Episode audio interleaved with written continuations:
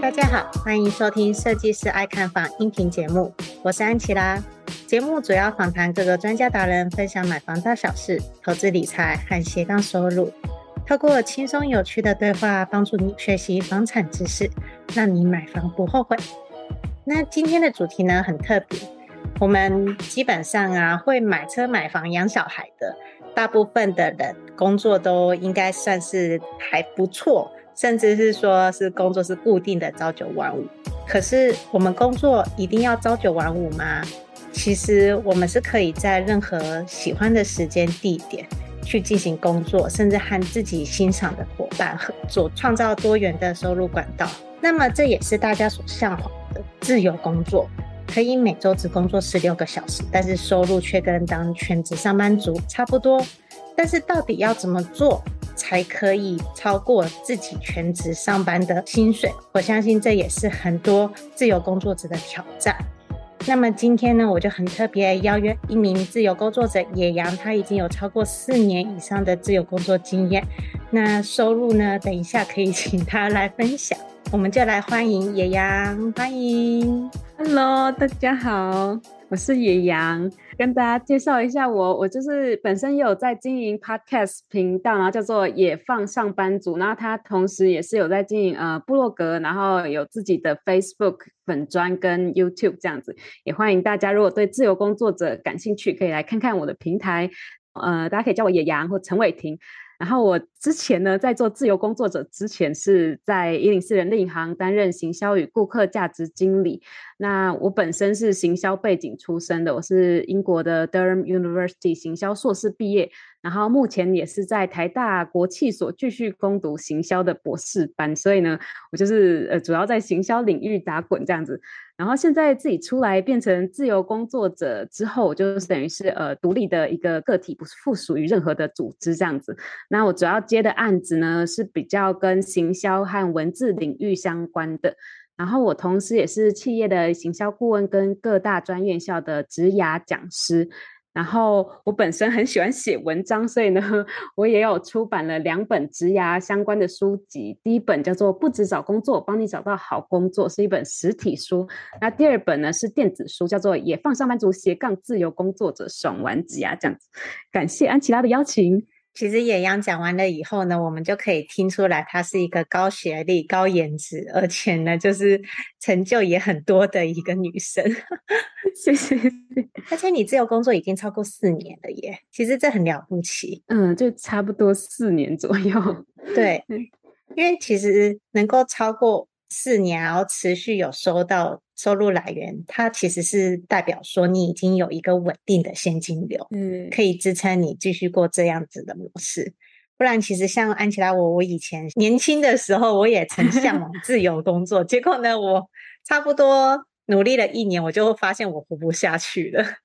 就会一直烧存款。一开始会觉得很紧张，怕烧积蓄那个感觉。对对对，就是到头来结果好像都是把老本花光了，然后只好再跑回去工作。所以呢，就是今天就来特地来找野羊。那你刚刚有提到说你原本的工作是一零四的职涯经理嘛？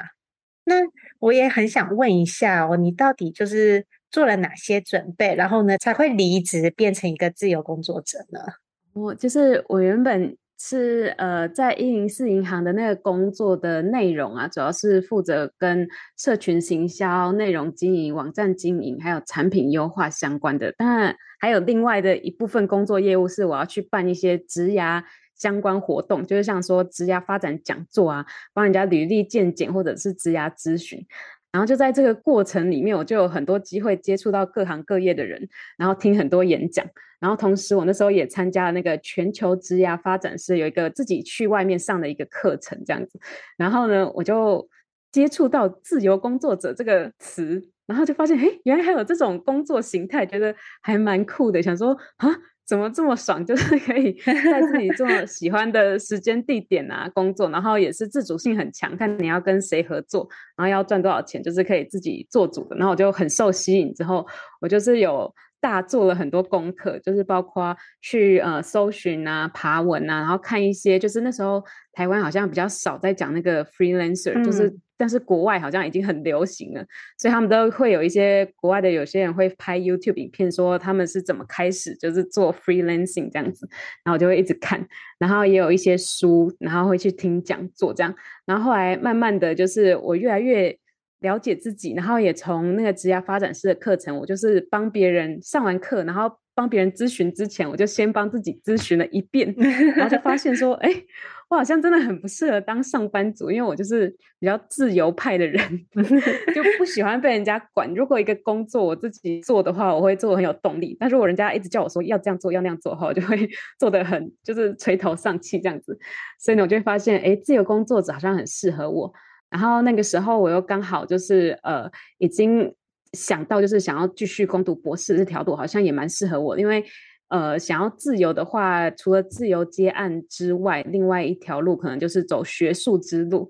因为如果说我做行销，如果在企业体制的话，我势必就是公司给我什么案子，我就是要去行销它。那就算是我不百分之百认同，或者是我不这么喜欢，我也是没有拒绝的余地，就是一定要行销嘛。就比如说，如果说我是一个环保主义者之类的，嗯、但是我就是要一直卖这个产品，然后叫大家过度消费，就狂买买买买这样，那可能就会跟我的理念不合。可是如果我是走那个呃学术路线的话，其实。就相对自由很多，你要做什么题目啊，甚至你要去行销一个你认同的社会议题啊、环境议题等等，都是可以的，就不会有人说你不准做这个题目这样。所以我后来就是研究了一番，就是自己自我对话了一番之后，就发现那我可能比较适合的有两条路，就第一个是我就走自由工作者一边接案，然后第二个就是我走学术之路，就继续读博士。然后这两个其实不冲突，所以我就刚好双管齐下。就对啊，你真的是。双轨人生呢？对。然后那时候我离职的时候，刚好也是出版了我第一本书之后离职，然后就觉得好像有一种毕业的感觉，就 毕业做的感觉。然后那本出版的书好像也变成我一个很好的名片跟一个敲门砖的感觉，因为就有很多意想不到那种神奇机会跑来找我，就以前都没有演讲过，然后突然有人就是会因为这个就要邀请我去演讲啊，或者是我开始接案的时候去面试面谈，然后可能就拿书出来介绍自己，然后那案主也会更相信我，然后也有获得其他就是写作的邀约这样，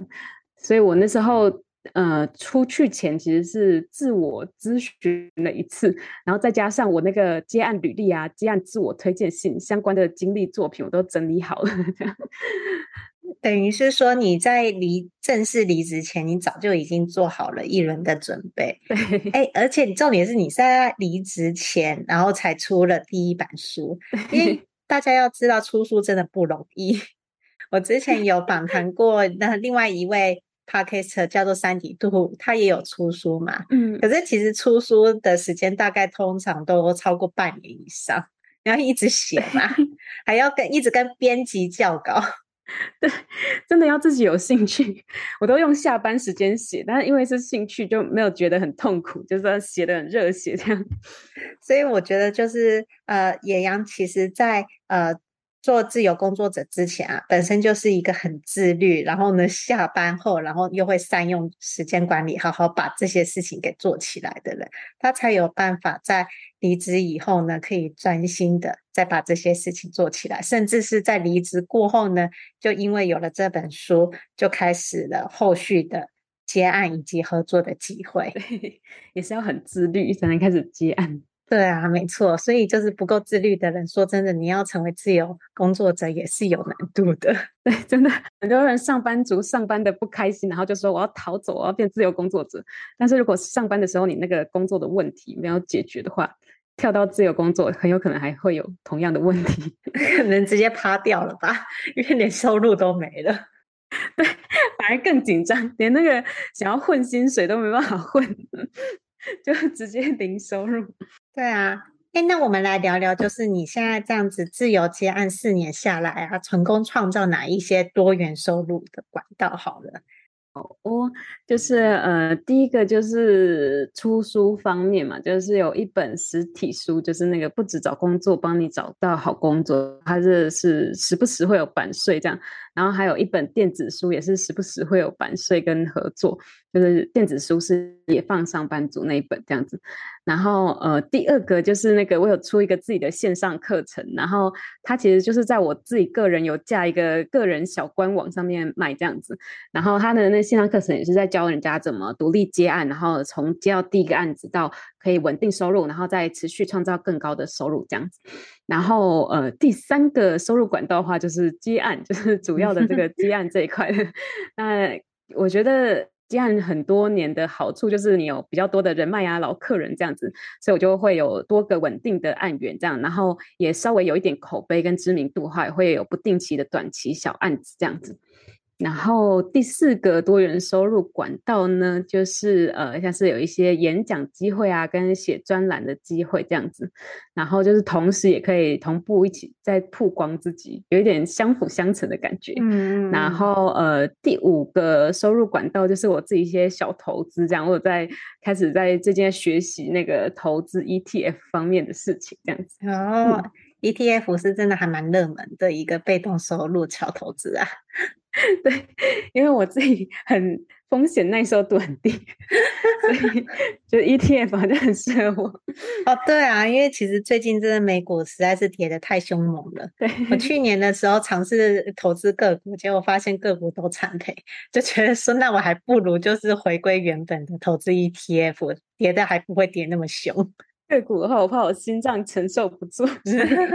就还不敢投资，直接一掉就掉个四十趴这样子，对，太恐怖了。接下来进入广告时间。你是否梦想过拥有属于自己的房子？但是看完好几间预售屋，不知道要注意什么，也不知道怎么选择？你是否是一个小资族，手头资金不多？比起一口气就要投入上百万投期款的中古屋，预售屋可以分期付款，这样的选择更吸引你。与其漫无目的的看房，买到房子后又出了问题，不如在出手买房之前，系统性的了解预售屋的买房知识，避免因为判断错误而造成不愉快的买房经验。没关系，我们听到你的心声了。设计师爱看房，这次要推荐的是乔王与安琪拉在好好好学校一起开的预售屋新手攻略课程。我们知道买房有太多需要注意的事项，所以希望透过这堂课，帮助想要购买预售屋的你，尽可能避开想得到的风险，用漂亮的价格买到心目中的好房子。不管你是还没开始看房，已经看房一阵子，或者想要换屋，这门课专门是为了购买预售屋而设计的房地产课程。能解决你买预售屋时可能会遇到的困难，在看房时能够理性分析，不怕踩到雷。这门课的第一章会教你如何先做功课，带你了解行情、判断需求，并且算出预售屋从签约到交屋的所有费用，让你可以合理评估财务状况，避免发生买到不适合的房子，或者买不起房子、扛不起房贷的悲剧。第二章会教你到接待中心现场看屋的注意事项。你可以知道如何拆穿话术陷阱，看懂平面图的玄机，并且问对关键问题，才不会一直被代销或者建商牵着鼻子走。第三章是议价签约，我们会教你如何运用小 paper 谈到好价格，看懂预售屋合约书的陷阱，眉眉嘎嘎，让你在买房当下能够保护好自己的权利，以及交屋之前争取到好的贷款条件，才不会签约后产生各种麻烦的纠纷。第四章是客变交屋。把握客变期，装潢出自己的风格，并且弄清楚验屋注意事项及各项费用，让你可以安心入住。另外还有好康大放送，额外加码价值五千五百八十六元的三大赠品，包含了一独家预售屋看房必备检查清单，二新手必备买卖合约懒人包，三一键搞定合理房价筛选表。拥有一个幸福的家庭是很多人的梦想。就算你是小资族，也有能力买到好房子。现在就点选节目下方的链接，加入预售屋新手攻略课程，让乔王与安琪拉用多年的知识与经验，陪你走过这段独一无二的购物之旅，成功买下理想中的好房子吧。接下来继续回到节目内容。那我也想要问一个，我觉得当初我提供这个访纲给野羊的时候啊，嗯，我就有一题是非常的有 challenge 的 问题，因为我就想要问野羊，主要是因为安琪拉，也就是我知道的安粉们大部分都是成家立业，也就是有什么有车有房有小孩 的家庭，等于是身体上面也不能说身体，应该是说肩膀上面。就已经有好多个负担了。其实对于台湾而言啊，你要同时养车、养房、养小孩的家庭，少说年收都要百万以上。嗯、你不可能就是那种一般上班族三四万还可以养车、养房、小养小孩。我目前为止是没听过啦，基本上应该是活不了啦。每年房贷都三四万的话，那你就是薪水直接砍，直接没了。所以呢，对于这种已经有成家立业的家庭，那他到底该如何让自己每月可以赚取到稳定的收入，去支付生活开销？而且这一笔收入不是我们一般常见的那种自由工作者的所谓的三十万只够养活自己的，而是要养活一家口的收入。所以那个时候我就是哎丢了这一题，丢了这个 challenge 给那个野羊，然后去询问说：那你觉得就是身为自由者要怎么样才可以获得比较高的收入？至少要年收百万，可以养车、养房、养小孩。感谢安琪拉，这一题真的是非常的有挑战性。我自己看到之后也觉得哎。诶睛很有趣的感觉，就是眼睛一亮，想说，的确这是很多人的一个很大的问题。然后我自己其实也有这个迷思，就是我开始接案之前，我其实也是。有担心过，想说，哎呀，接案不就是图个自由吗？想必不可能有什么高收入之类的。可是我真的呃 投投进去到现在之后，我发现好像其实不是那样，就是接案好像其实跟上班族也没什么差别。就是如果你有能力，然后你找到方法的话，也是可以创造一样可以创造高收入的这样。那在分享呢我的就是维持稳定收入跟追求高薪的秘诀之前呢，我先承认一下，就是我目前其实是没有房贷，也没有。养车也没有小孩的，所以呢，我在财务运用上面确实是比较自由。但是如果需要养车、养房、养小孩的朋友们，也不用担心，就是其实自由工作者生涯跟这点，其实要要养车、养房、养小孩，年收百万，其实是没有冲突的。就是我自己亲身尝试过啊，另外我有一些接案的朋友，他尝试过，他其实也是可以获得，就是。百万年收百万以上的收入，其实也是不难的。这样子，等一下，该不会你的朋友其实才是真正的高手中的高手？接案之余又能养车、养房、养小孩，而且还是独立养车、养房、养小孩，还没有靠另外一半。我觉得应该比我更厉害。哎，你不觉得养小孩就已经很了不起了吗？哎，对。对，我觉得很强，就好像这不是个案，我发现好像身边也有蛮多人 可以达到的，所以我就是觉得说其实不难这样子。然后我接下来就来分享一些，呃哦，我先分享一下我我自己的状况啦，就是我刚刚是分享我朋友嘛，我朋友他也是月入可以呃六位数这样，个十百千万是哦，对，月入六位数，然后他也是、哦、呃就是年收可以百万以上这样子，然后他其实。做的时间还比我短。那如果我自己的话呢？我最高呃最高时期也是可以月入六月六位数，但是确实就是需要工作时间比较久，就没有像刚刚讲的说。呃，一周只工作十六小时，那个是轻松状态，就是 你没有想要赚那那么多，然后你想要做一点别的事情的时候，你可以这样子。但是，呃，接案势必其实还是主动收入，跟上班有点像，就是说你要有工作，然后你才会有那个收入。所以，如果我要月入六位数以上的时候，我就是要差不多跟上班族一样，就是每天，哎，每周工作五个五天，然后每天工作八小时左右，大概。大概要这个时间才有办法这样子。重点是你还要有案源才行哦。对，没有案源的话，根本就是连赚钱都不用赚的。然后你的接案专业其实也有差，就是如果说你的专业是本身的那个价格，就是价格跟专业度不可取代性就是高一些的话，其实你的收入也会比较高。这样，然后接下来我就来。分成两个部分，就是第一个部分先讲一下怎么维持稳定的收入，因为说你要接很多案子，但是没案源也是不行嘛。对啊。然后所以呢，第一个部分会讲如何维持稳定的案源跟收入啊。第二个部分会讲怎么持续追求高薪这样子啊。第一个部分呢，就是稳定收入的部分呢，我自己有几个小方法。第一个呢，就是呢，呃，我会主动去降低短期案子的比例，然后呢，增加那些长期案子的比例。那长期的意思就是说呢，最好是呃以一年为单位去签约，嗯嗯，但是你们两个是谈好说我们是要长期合作下去的，所以我们就是每年会签新的合约。那、哦、如果合作的愉快的话，就等于是你就永远的合作下去，就很像上班族的感觉一样。对对，就像是每个月都会固定有领到一笔钱。对对对。然后呢，你的这种长期越来越多的话，那其实就是变成你的固定每月收入了。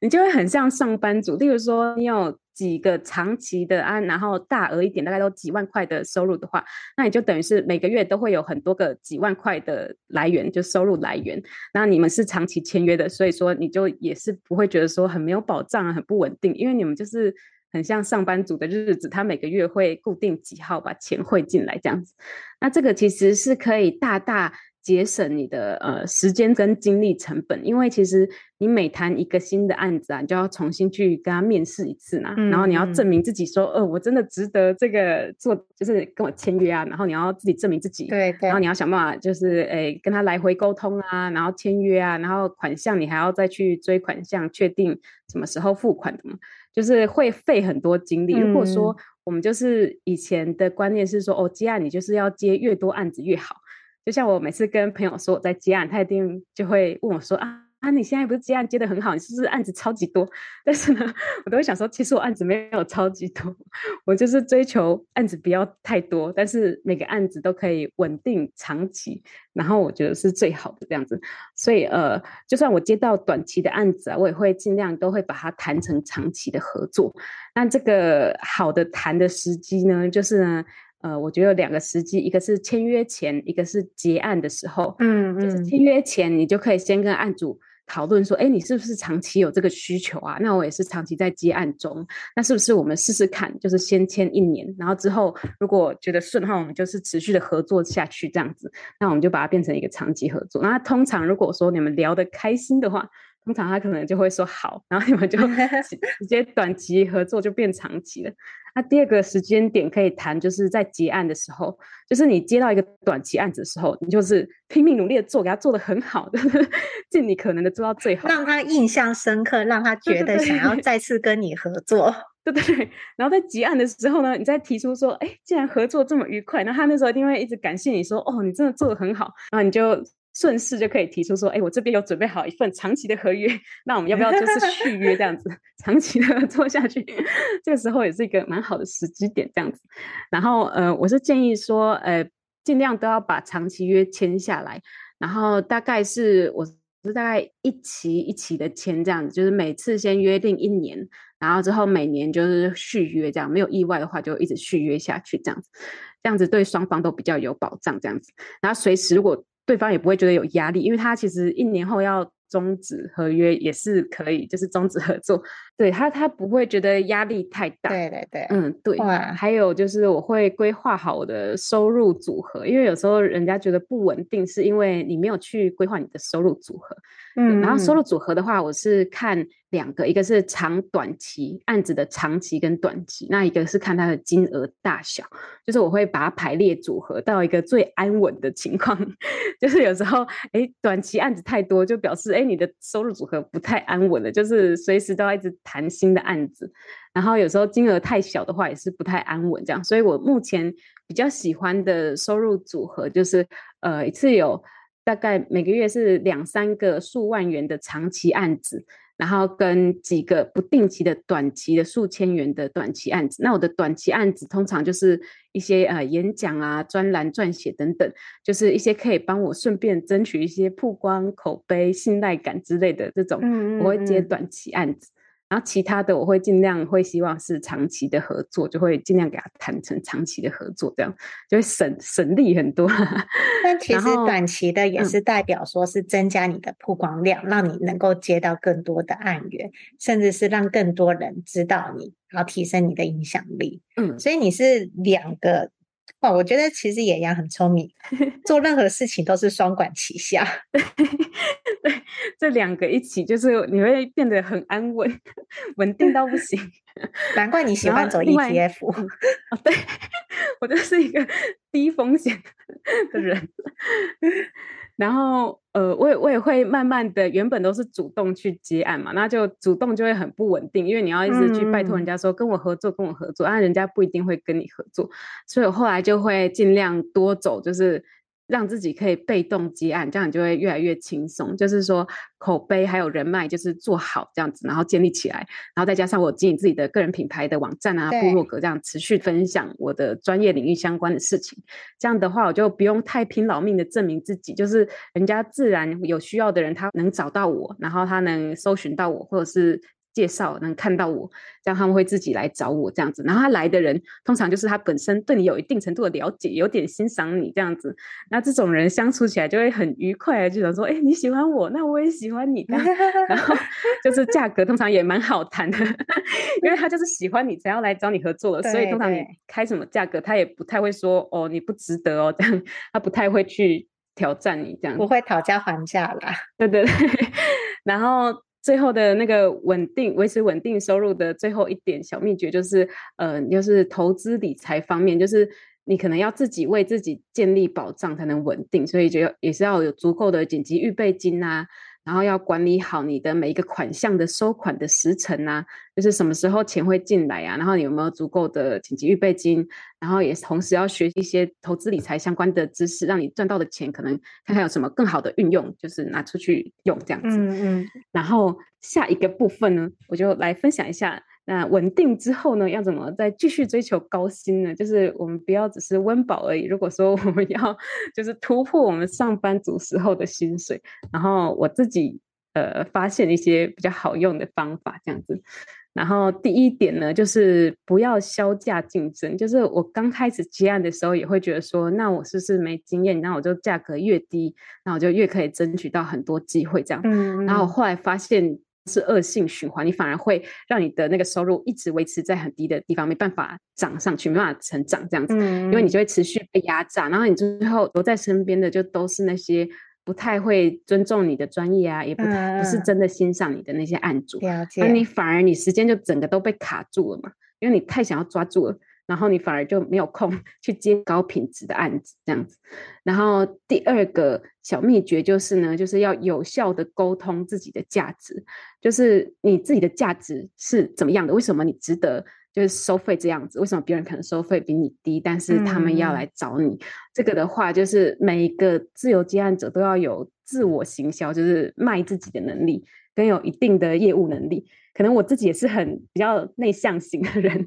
但是我会逼自己说：“哦，不行，我就是自己的老板，我就是自己的业务跟自己的行销。”所以，我面对案主的时候，我就会把那个外向性格赶快展现出来，就是 我要来推广我自己喽，就是我要来把讲我自己的好喽，这样子。就是你要有办法去耐心的跟案主解释，然后也有自我行销的能力。就比如说呢，哦，我举一个之前。刚开始接案的，我第一次挑战把价格谈高的例子，就是呃，原本我有在做社群经营嘛，那像是社群经理这样的工作，社群小编之类的工作，那可能不了解的案主就会觉得很简单啊，你就是发发文啊。然后你就是贴贴图嘛，用用影片嘛之类的，他就会觉得说，哎、嗯，那你就是一篇文章，我给你几百块这样子就好。那其实这个对社群经营者来说就 是很累的，不合理嘛，很伤。他、啊、其实很累。那有时候，呃，像你看一个很成功的 YouTuber 或者是很成功的呃社群账号，他就是。背后是一个团队在经营，所以我就会这样子去跟案主沟通说，其实他们是呃，可能每边是一个人，然后他们剪影片或者是他们拍摄都分别是有一个人，甚至是一个 team 的，但是我可以呃用我自己的专业，然后一个人去帮你做到一个 team 要做的事情，然后我会帮你做到一定的水平这样子。然后我这样子谈之后呢，就从原本的诶一篇几百块，后来他竟然就是很心甘情愿的愿意。以就是呃就是几万块钱这样子跟我合作，然后 就是谈成长期合作，每个月几万块钱这样子，然后就会觉得哎，真的是差很多。原来你去跟他解释，然后解释到他完全了解这个价值之后，嗯，他其实是可以愿意从原本只愿意付几百块到愿意付几万块这样，而且是长期的，然后心甘情愿、很开心的跟你合作。所以我就是觉得说，诶，每个人都要，如果你要接案，你就要有那个决心，说我就是呃自己的。呃，自己的业务、自己的行销跟自己的老板，然后别人当然不知道你的好，但是你要呃想办法努力的去解释给对方听，说你的价值在哪里。然后另外呢，就是如果说你有除了接案专长之外的特定领域知识的话，这也是很好的，就让你提升你的接案收入的地方。就比如说呢。呃，你一般只会写文章的写手的话，那你可能就是一般的价格。但是如果说你有特定的专长，比如说你是有心理咨商专业，哦、嗯呃，然后你来写文章，或者是说你有医学背景，你来写文章，然后或者是说你有职涯领域专业，你来写职涯领域的文章，那你其实是可以谈到更高的价格，因为别人是没办法做得比你好的，就是你。要写医学文章，那你有医学背景的人去写，那一定是深度啊、广度啊，什么都是跟你一般的写手都是差很多的。对，所以这个也是可以呃帮助你谈到更高的价格。然后你要自己清楚说，哎，你的优势跟别人不一样的地方到底是哪几点这样子。然后呢，第三点呢，就是未来的话呢，其实就是我们要一直持续的。有有学习，就是不能停滞，就是要一直持续有提高自己的能力。就是例如说你在做行销，那一定是很多人都一直学新知识，然后你一直停在那里的话，那你当然不可能提高你的收入。所以就是要一直同与时俱进，这样子提高你的能力。然后你也可以提升你的呃产出的品质啊，跟你可以提供给他的价值。就如果说这个公司觉得说你可以帮到他越多，那你当然进而可以收费。收的费用也会越高，嗯，嗯，然后你在谈加薪的这个，就是增加、提高收费的时机。当然，第一个时机比较容易的，就是你接新案子的时候，你再提高价格，因为你能力提升了，你当然你接别的案子，你可以提提高你的价格。